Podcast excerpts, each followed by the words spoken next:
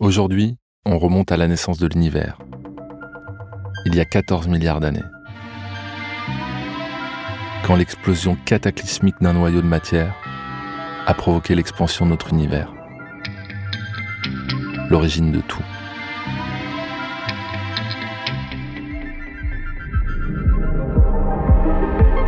Bruit, c'est le podcast de Brut, où on explique les sons qui nous entourent et ceux qui nous dépassent. Et aujourd'hui, on va écouter le son du Big Bang, à l'origine de l'univers.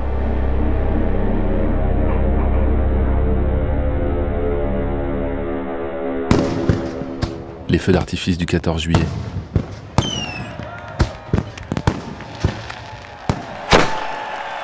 Les pétards à chaque victoire de l'équipe de football.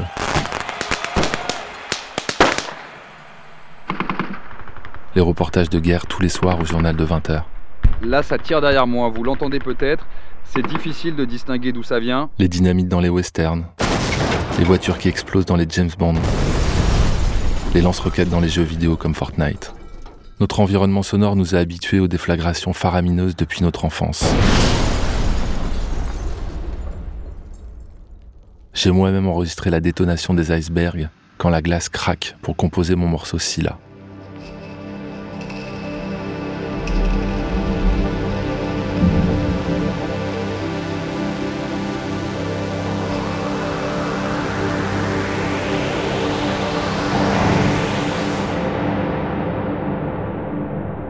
Quand on m'a dit qu'un physicien américain avait reproduit le son du Big Bang, j'attendais un cataclysme apocalyptique, quelque chose de fou. Et finalement...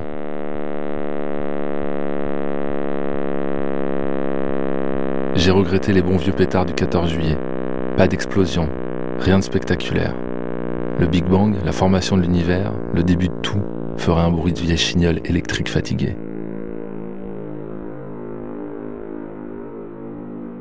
Un enregistrement du son du Big Bang, ça existe?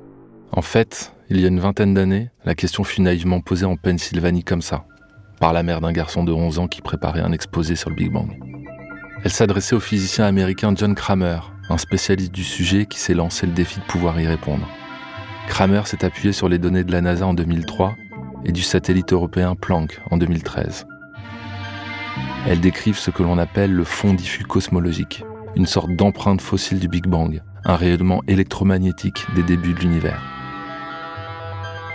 Les ondes sonores se sont imprimées sur le tissu de l'espace-temps sous la forme de fluctuations de température, et John Kramer a entré ces températures dans le programme informatique Mathematica pour faire le chemin inverse et les retransformer en ondes sonores.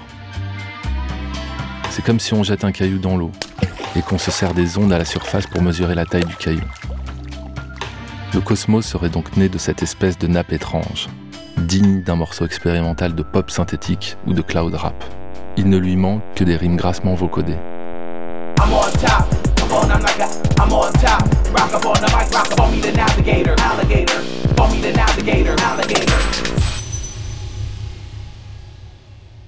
Le son du Big Bang rappelle un peu cette composition de Lamont Young.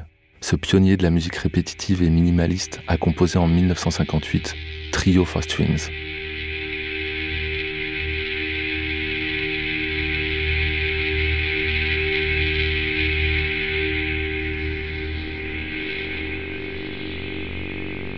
Le son du Big Bang de John Kramer évolue sur une centaine de secondes. Il reproduit le refroidissement et l'extension de l'univers.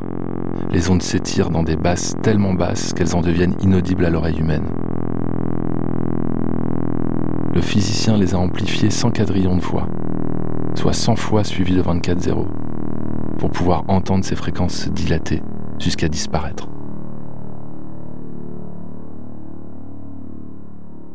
Le son du Big Bang J'imaginais un spectacle sonore d'une autre ampleur, encore plus intense que l'explosion du volcan de l'île Krakatoa, en Indonésie en 1883.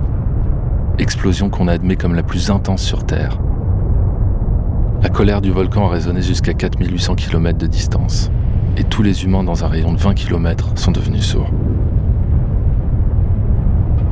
Tout cela reste des hypothèses scientifiques plus ou moins crédibles, car personne n'a enregistré cette explosion volcanique. De la même façon évidente, personne n'a enregistré le son du Big Bang puisqu'il n'y avait personne dans le secteur à l'époque. On est à Paris juste quelques milliards d'années après. Certains sons garderont à jamais leur mystère, c'est comme ça. Et finalement, l'idée me plaît bien. Le son du Big Bang restera toujours une hypothèse, un résultat algorithmique pour les cartésiens, un rêve pour les gens comme moi.